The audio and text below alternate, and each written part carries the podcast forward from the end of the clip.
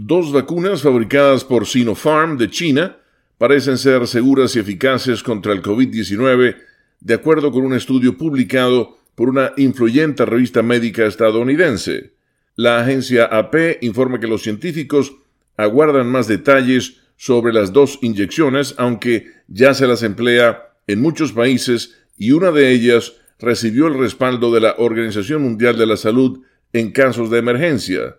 El informe publicado online en el Journal of the American Medical Association, dice que las dos vacunas tienen un 73% y 78% de eficacia, tal como ha sostenido Sinopharm. Investigadores de esa compañía y sus socios en el Medio Oriente dicen que la prueba se realizó con 40.380 participantes divididos entre los que recibieron una de las dos vacunas fabricadas por el Instituto Wuhan de Productos Biológicos y el Instituto Beijing de Productos Biológicos y un placebo,